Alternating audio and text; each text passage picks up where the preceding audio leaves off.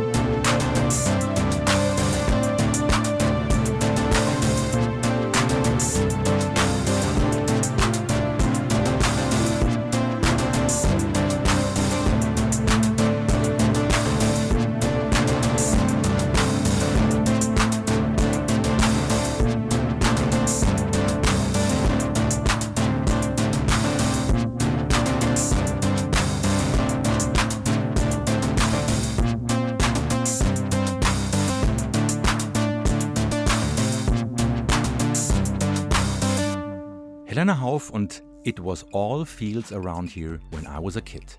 Keine eigene Nostalgie, sondern ein Zitat eines grumpy old man, wie sie sagt. Der Electro-Track stammt von ihrem zweiten Album Qualm, einem Wort, das es sowohl im Deutschen als auch im Englischen gibt. Im Englischen meint Qualm Skrupel. Im Deutschen meint der Qualm natürlich der Rauch, der Rauch einer Zigarette zum Beispiel. Hauf ist nämlich Raucherin und Minimalistin. Ich wollte etwas Mächtiges schaffen, ohne viele Instrumente und Schichten zu benutzen, wie die Halbgriechin sagt. Fans und Presse schätzen die Ex-DJ-Produzentin aus dem Hamburger Pudelclub. Die BBC gab ihr eine Ein-Jahres-DJ-Residency im Radio und einer ihrer zwölf Mixe wurde danach zum Mix des Jahres 2017 des Senders gewählt. Hauf, die ausschließlich Vinyl auflegt, wird längst in alle Welt gebucht. Auch auf Festivals wie Mutec in Kanada, Sonar in Spanien oder Primavera in Portugal. Die Musik auf dem neuen Album Qualm ist Techno in unterschiedlichsten Facetten mit gut gewählten Titeln. Entropy Created You and Me ist abstrakter Elektronika-Sound. Cyborg ist ein stampfender Club-Track. The Smell of Suds and Steel erinnert an 90er Techno. BTDR Revisited ist eine neue EBM Electronic Body Music Nummer. Und das Titelstück selbst, Qualm, ist mit seinen trockenen Beats und seinen zischelnden Hi-Hats eine Rauchbombe von Track. Beim 100. Podcast war sie hier dabei. Schön, dass sie auch diesmal wieder mit von der Partie ist. Wir bleiben in Hamburg und kommen zu einem Thema, mit dem auch Helena Hauf zu tun hat. Legt sie doch ausschließlich Platten auf. Es geht um das neue Musical König der Möwen, das von einem Schallplattenhändler in Hamburg handelt. Geschrieben von Andreas Dorau zusammen mit Gerion Klug. Wir,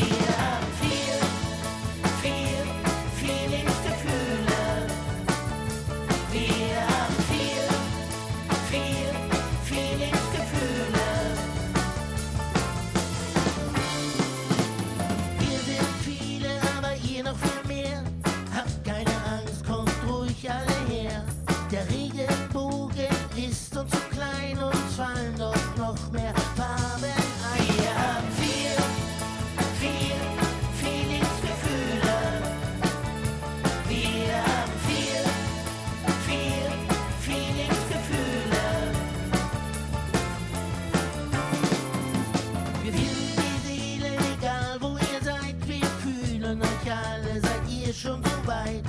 Wir sind Menschen, keine Leute, sind gegen gestern und die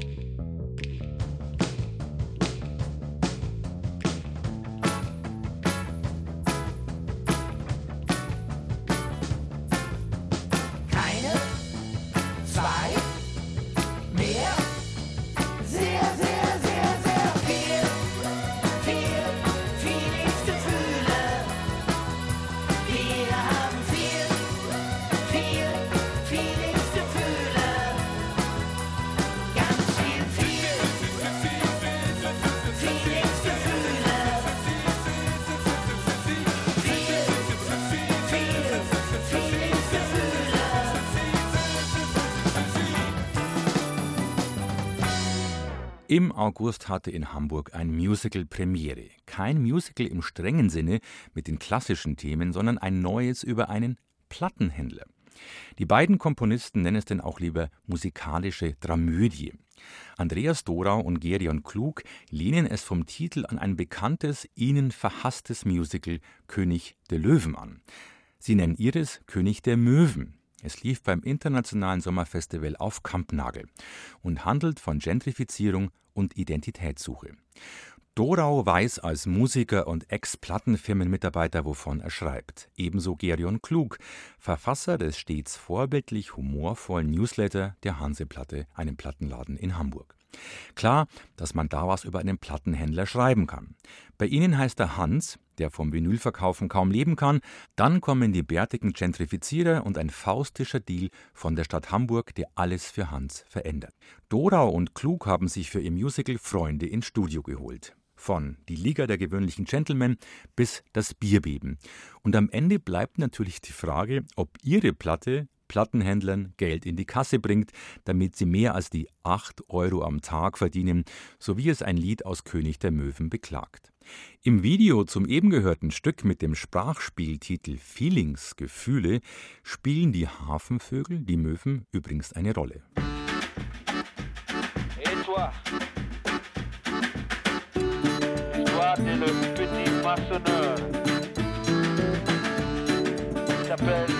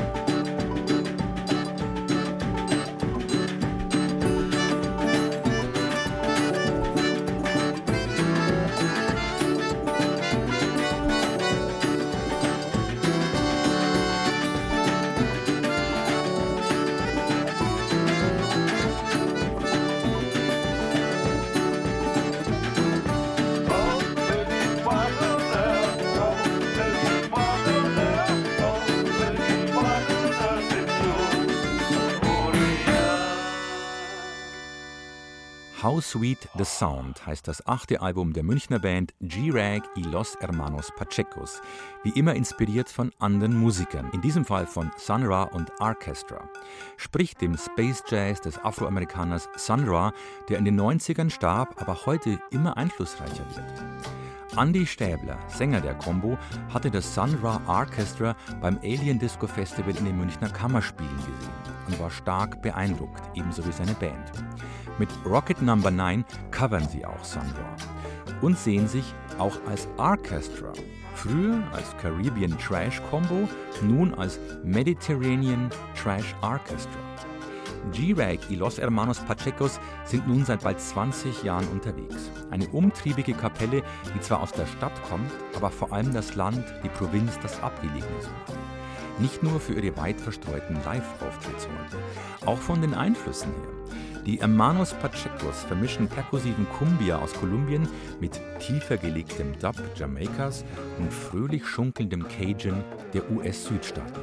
Wie eben bei Le Moissonneur gehört. Andy Stäbler. Le Moissonneur, das ist der Erntehelfer. Das Stück habe ich mit Blind Joey, also der hat die Gitarre natürlich geschrieben. Da geht es um den kleinen Erntehelfer, der so bei der Apfelernte mithilft. Hast du es mal gemacht? Nein, habe ich nicht, aber wir wollten irgendeine Cajun-Nummer machen und wir haben gedacht, man muss über die Cajun singen über relativ belanglose Sachen, ohne das jetzt irgendwie zu sehr zu bewerten. Ich fand eine Geschichte über Erntehelfer, die zu wenig Geld verdienen, ist eigentlich auch immer noch aktuell so gesehen. Eigentlich darum geht es in dem Lied, ja. Mindestlohn. Mindestlohn, also ich glaube, er verdient noch unter Mindestlohn, aber er hat trotzdem ein ganz gutes Leben so. Andy Stäbler von G-Rag y Los Hermanos Pachecos zu ihrem neuen Cajun-Song Le Massonneur. Zum einen zeichnet seine Combo die Offenheit für viele Stile aus aller Welt aus, aber auch ihr Indie- und Punk-Einfluss der 90er, sprich der DIY Do-it-yourself-Ethos. G-Rag machen alles selbst, sprich Booking, Label und Plattenladen sind in Bandhand. Wir haben es hier mit einer selbstverlegten Platte zu tun, die wie ein Kurzurlaub um die Welt und durch die Zeit daherkommt. Aus den 90ern und noch davor kennen und schätzen wir auch Christiane Rösinger. Die Badenserin in Berlin hat nun die Rückkehr ihrer Band Britta angekündigt.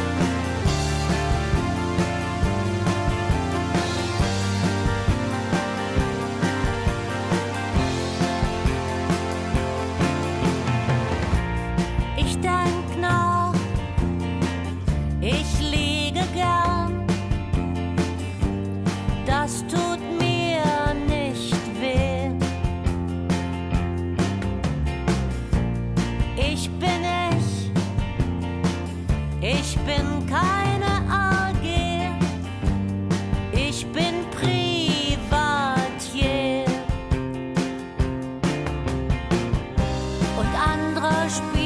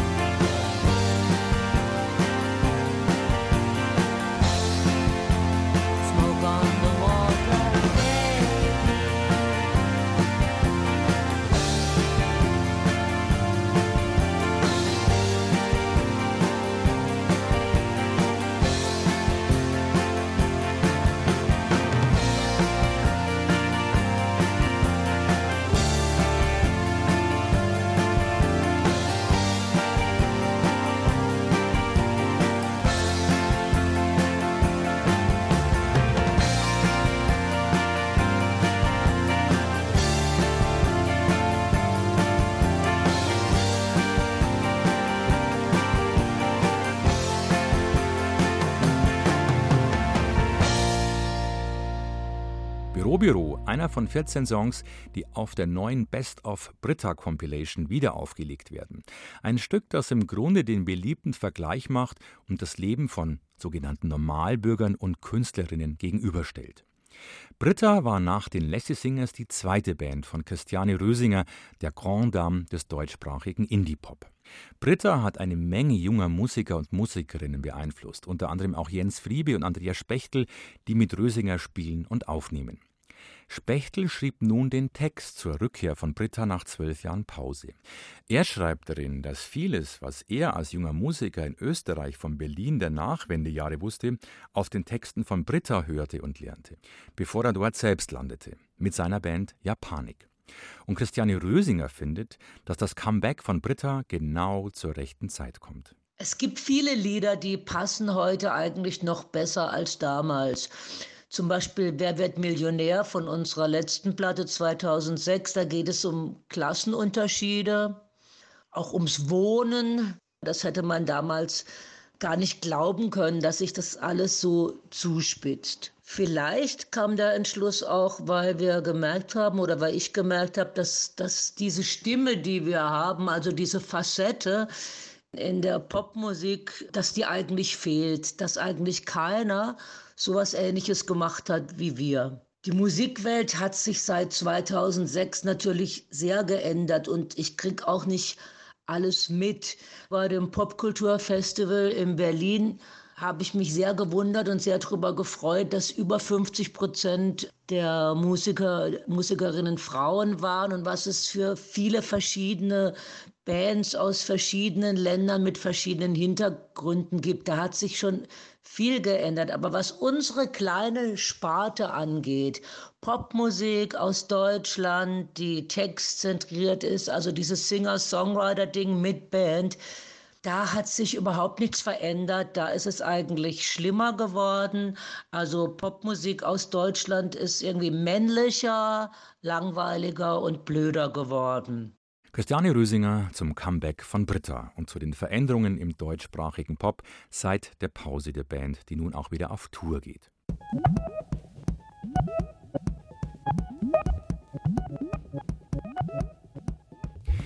Wir bleiben in Berlin am Ende noch eine Solo-Empfehlung. Paul Frick. Er ist das Frick in Brandbrauer Frick, dem international gut gebuchten Akustik-Techno-Jazz-Projekt, das sowohl Oper als auch Coachella kann. Second Yard Botanicals heißt das erste Solowerk vom Meisterschüler für Komposition an der Uni der Künste Berlin. Sein Stück 3000 Euro atmet den Funk von Maus und Mars. Karamasow hat den Swing von Matthew Herbert. Wieder andere Tracks sind einfach fröhliche Klangforschung. Man höre nur Bankhaus August Lenz mit seinen kristallklar aufgenommenen Instrumentalspielereien um Klavier, Gitarre und Schlagwerk. Dazu kommen Field Recordings, die Frick hinzumischt und das Ganze garniert mit seiner Vorliebe für Hip-Hop bzw. Techno. Seine Gewächse aus dem zweiten Hinterhof, Second Yard Botanicals, machen Ohren und Kopf frei. Wir hören Paul Frick mit besagtem Instrumental Karamasow. Ralf Summer verabschiedet sich im September-Podcast von Goethe-Institut und Zündfunk, dem Szene-Magazin auf Bayern 2.